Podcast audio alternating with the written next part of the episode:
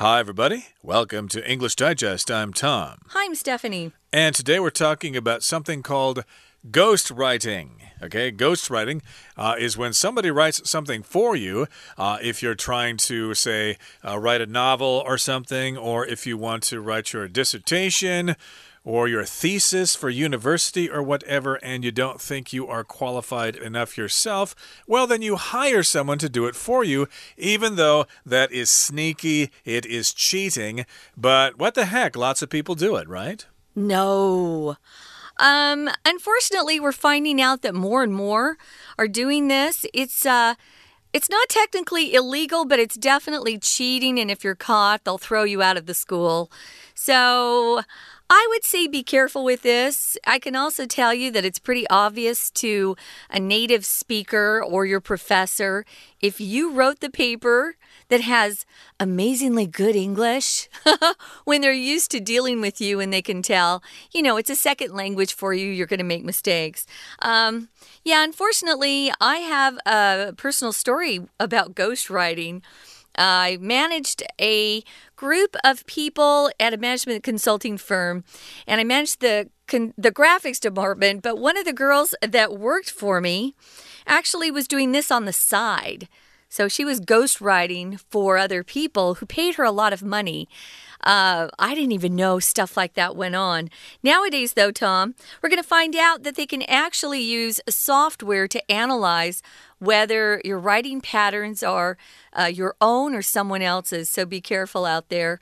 The best thing to do is uh, do your best, turn it in, and your teacher will understand, I think. Uh, yeah, hopefully people don't do this too much. It is cheating after all, and that means people who aren't qualified are getting credit for something that they didn't do. True. Okay, so indeed, if they get out into the business world, uh, maybe it will, you know, um, be bad for them uh, because they don't really know what they're doing and they'll get fired or whatever. So it's still the best to do the work yourself. But uh, unfortunately, this business does exist out there, ghost writing. So let's find out what this is all about. Let's read the entire contents of our lesson now one time.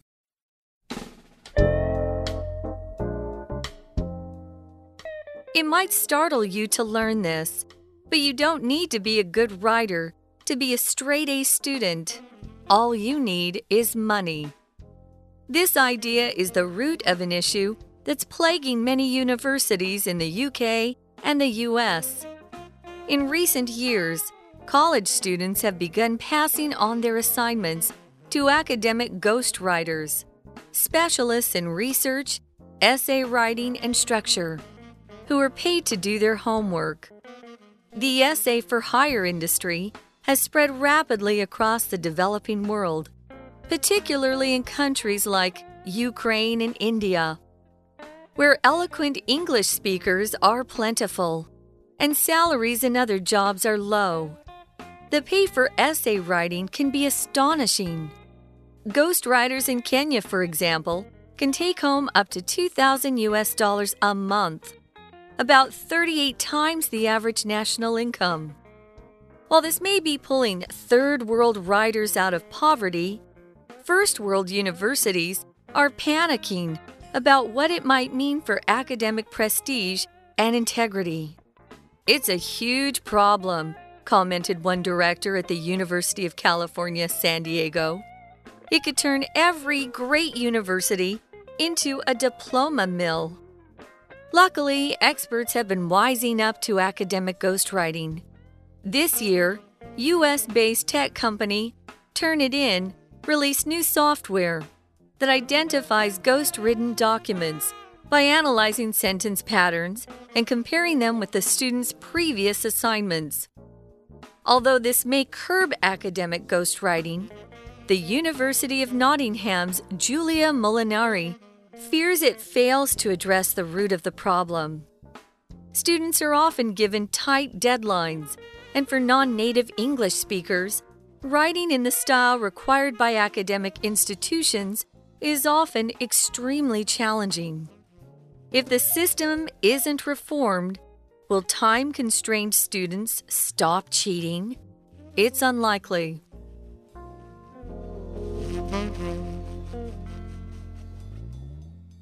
Okay, let's get to it. Let's discuss the contents of today's lesson. And uh, this month, of course, we're talking about the topic or the issue of ghost writing, and we're describing it as the sneaky business of academic ghostwriting. So I guess ghostwriting could be for like a novel or an article uh, where you have somebody write it for you and you just use a different name.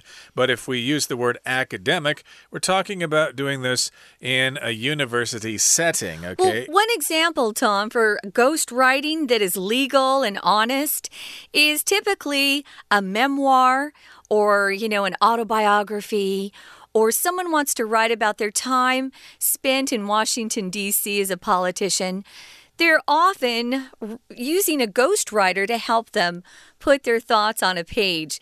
That's okay. But if you're using a ghostwriter to get a diploma from a university, that's cheating.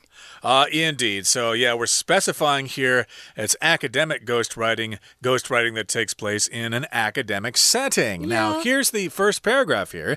It says, It might startle you to learn this, but you don't need to be a good writer to be a straight A student. Uh, that is true. I've known lots of uh, smart people who have gotten straight A's, you know, perfect scores, the best uh, grades they could get in their classes. But when you read their essays or read their writing, you think, gee, this person may not have graduated from the sixth grade or something. Their writing quality is pretty bad. So, indeed, you can get straight A's, but not be a good writer. There are ways around that. Of course, uh, we're not encouraging you to, to do that, uh, it is dishonest. It is. Actually, I had a couple professors who had written textbooks, and I thought their writing was pretty bad too. So, just because you have, you know, a PhD in something, especially in a, a field that's uh, considered science, it doesn't mean you're a good writer. So, not everybody has that gift, but as long as you do your own work, you can feel good about yourself and keep your integrity, which is important. Straight A is how we talk about our grades in the US. So, instead of saying, oh, I got 90% in this class or 87%, sometimes we'll get percentage points on a test. Not in a test, but on a test, guys. Get that right. But if we get a report card or, or our grades that are given to us at the end of a semester, they're usually given to us in terms of the alphabet A, B, C, D, E. F means you failed. So, here, our writer says you don't need to be a good writer to be a straight A student. All you need is money. Actually, if you have money in this world, you can do quite a bit though a lot of it is illegal or dishonest. Uh, yeah, there still are some things that money can't buy, but there are a lot of things that money can buy. Mm. And most people want to be rich, let's face it. So, indeed, all you need is money if you want to be a grade A student and be a good writer at the same time. Now, this idea is the root of an issue or a topic that's plaguing many universities in the UK and the US. So, yeah, it's an issue, it's uh, something that happens in society, and it's the root of an issue. It's kind of the uh, uh, the problem of this particular uh, issue. Uh, it's at the bottom of it. it, is kind of where this problem starts, and it's plaguing universities in the UK and the US. So here we've got the word plague being used as a verb, -huh. which means it's kind of a spreading a disease. A plague, of course, is a massive infectious disease that spreads through a society like the Black Plague of Europe uh, many centuries ago. But again, we're talking about plague here as a verb. It's uh, just basically contaminating those universities. It's a big problem at those places. It sure is. So, in recent years, college students have begun passing on their assignments to academic ghostwriters. I would say it's not that recent because when I was in New York, gosh, um, this is 25, 30 years ago when I first met this girl and hired her. She was hired to work um, as a graphics operator, not as a writer. And I could see she was a pretty good writer anyway. So we started a newsletter there and I let her write the newsletter. Someone else in the department, though, let me know her side gig or her side job was actually ghostwriting academic papers like term papers, research papers, um, which I didn't even know people would do. But uh, it's been going on a while. Nowadays, though, it's easy to catch you. So be careful, guys. You shouldn't be doing this. If you're a specialist, it means you've concentrated um, very particularly on one subject or activity, and you've become quite good at it, quite skilled. So these are specialists in research, essay writing and structure who are paid to do someone else's homework. Uh, my employee uh, that I had for a while, I had to fire her for doing something else that was dishonest. So it's interesting.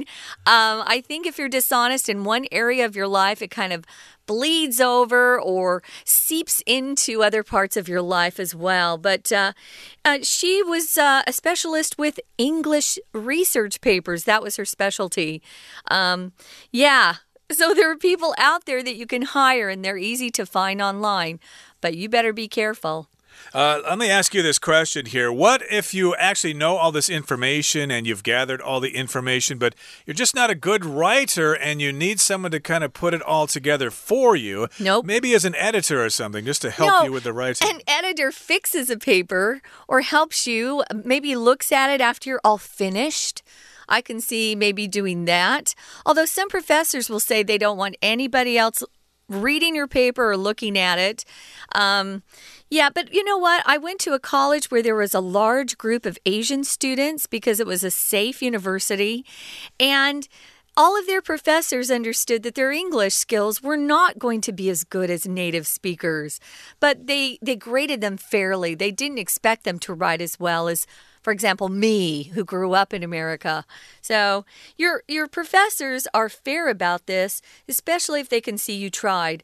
If you turn in a paper that's really great or even, you know, looks kind of like a native speaker wrote it, you might be in trouble.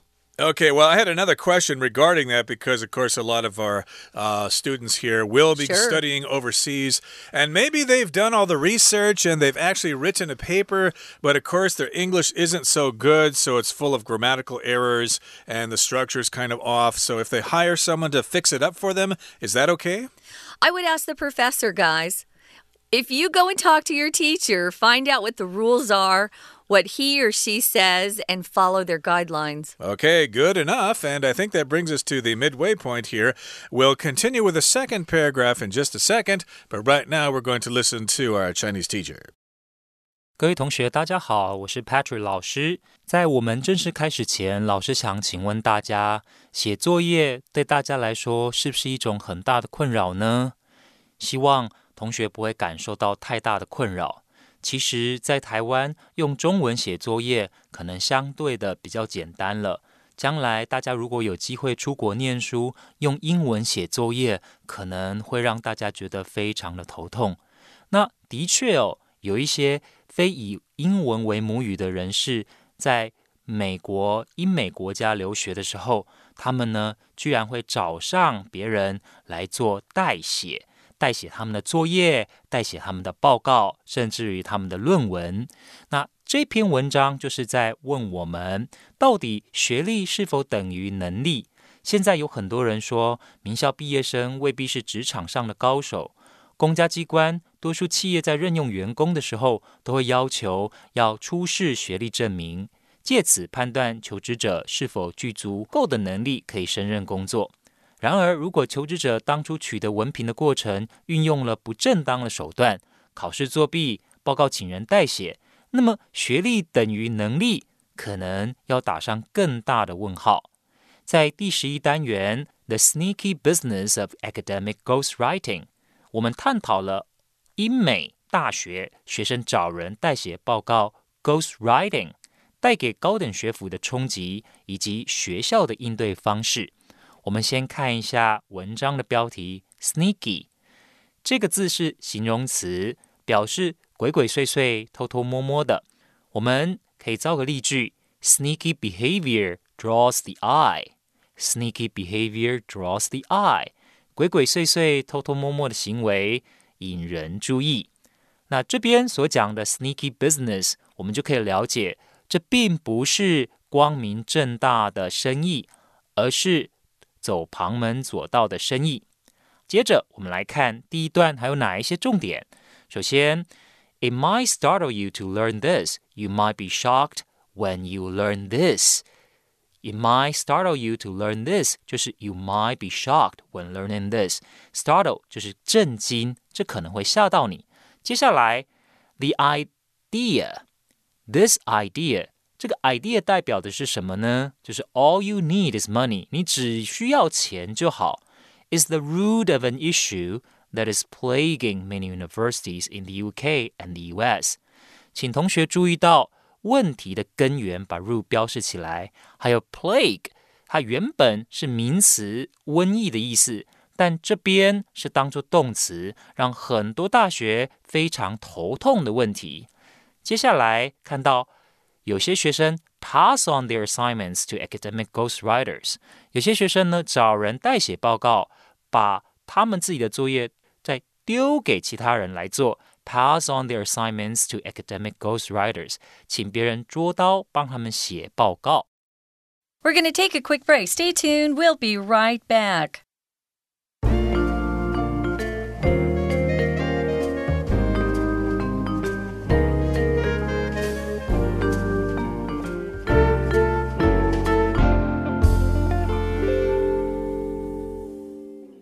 Okay, let's continue with our lesson. We got done with the first paragraph, and let's continue talking about ghostwriters who are specialists in research, essay writing, and structure, and they're paid to do the homework for students who just don't want to write it or who can't. And remember, we're not encouraging this, but unfortunately, this practice is still out there. In the next paragraph, it says The essay for hire industry has spread rapidly across the developing world, particularly in countries like Ukraine and India where eloquent English speakers are plentiful and salaries in other jobs are low. So, this is going on all over the place. Uh, we did mention that it's plaguing universities in the UK and the US, but it's also spreading in the developing world, like in Ukraine, which is right next to Russia there, India, of course, not too far from here. And in those two countries there, Ukraine and India, and other countries, they've got lots of eloquent English speakers. So if you're eloquent, your English is really good and you speak it really well. Eloquent does not refer to how well you write, it's how well you speak. So, if you're an eloquent speaker, you're really fluent. Um, you use words and phrases that are quite lovely to listen to. Uh, I have a couple of friends who are quite eloquent. Now, if you are talking about something being plentiful, it means there's more than enough of something you want or need. So it exists in great quantities. So they've got a lot of eloquent English speakers and they're plentiful. But if you look around, salaries in other jobs are quite low.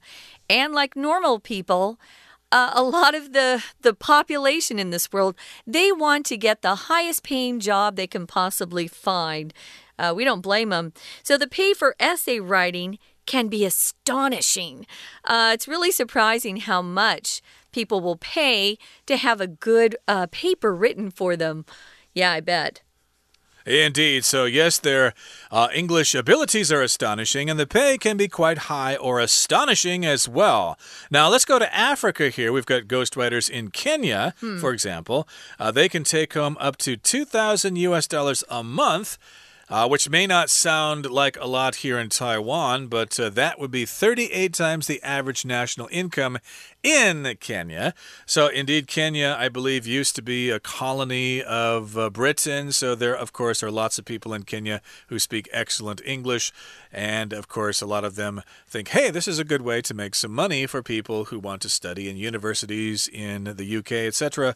And, of course, they can make a lot of money doing that. Now, here in the next paragraph, it says, while this may be pulling third world writers out of poverty, first world universities are panicking about what it might mean for academic prestige and integrity. Uh, if you talk about third world countries, basically you're talking about developing countries. Yeah, and first world countries would be countries that have a really good economy. Uh, they have a, a pretty high median income average for people who live in that country. Uh, Taiwan is definitely first world, US is first world. Um, but those developing countries or third world countries, you'll often see that as well they don't have a good economy, and people struggle uh, to even have enough money to not be be considered uh, poverty stricken or so poor that it's difficult just to pay for a house and food and clothing for the kids.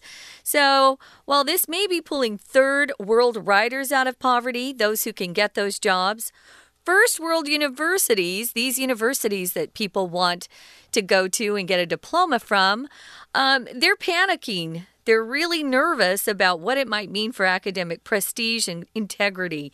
Prestige is respect that's given to something that's quite worthy and notable. Uh, prestigious schools would include those Ivy League schools. If you're going to the UK, it might be Cambridge or Oxford, those types of schools. They're hard to get into. And integrity is something that you lose when you cheat. Your integrity is the quality of being honest and having really strong moral principles, no matter how difficult it might be not to cheat. If you don't cheat and you're honest, ultimately you'll come out ahead in life. Brett, you might uh, have somebody who's very immoral or unethical working in your company, and you can say, hey, you don't have an ounce of integrity. You're totally low class, you have no morals. Uh, hey, we're going to fire you. But uh, here's what a director at the University of California, San Diego said. This person said, it's a huge problem. That was a comment by this director at U, UC San Diego, it could turn every great university into a diploma mill. Yeah, that's a great term. Uh, mill here is just a university, and indeed, lots of people think they can get great jobs by having those certificates a master's degree, a PhD, or whatever. But uh, are they really learning something? Are they really masters of those uh, subjects?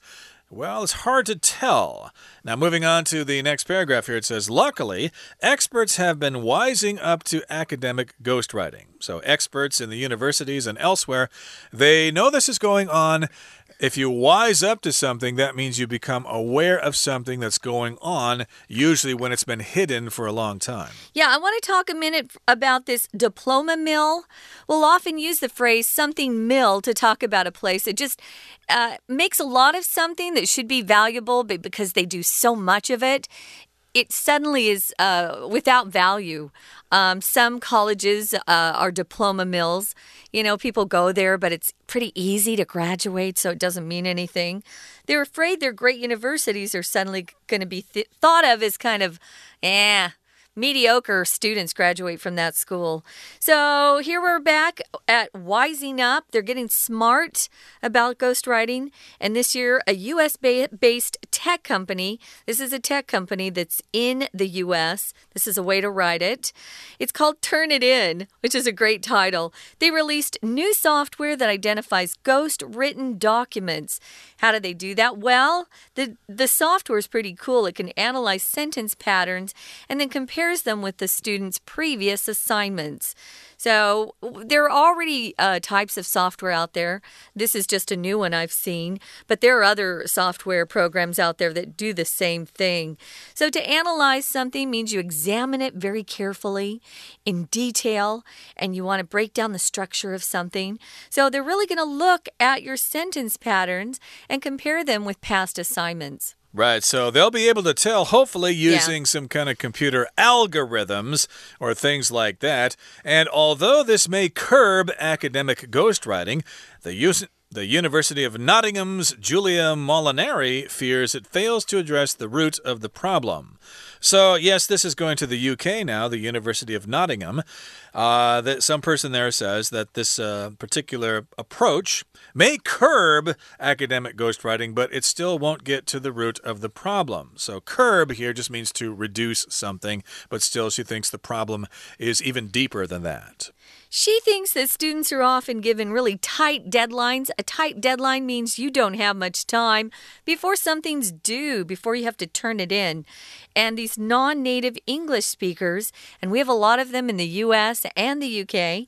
Uh, they're writing in a style required by academic institutions. An institution is another word we use for typical. Uh, you know, educational institutions. It could be used uh, to talk about a mental institution for people who are crazy. Um, but here, she just says writing in that style is really difficult for them. It's more formal. Uh, but like I said, a lot of my professors were bad writers. Sometimes they tried to write sentences that were too long. Guys, you don't need a long sentence, you need a clear sentence. So just be clear. Don't try to put in fancy uh, 成语 or phrases or sayings. Just try to be clear about your writing, and you'll do well. Okay, and the final sentence here, or at least the last two sentences, say if the system isn't reformed, mm -hmm. if they mm-hmm. don't improve it, Will time constrained students stop cheating? It's unlikely. So, here, if you're time constrained, uh, that means you just don't have a lot of time.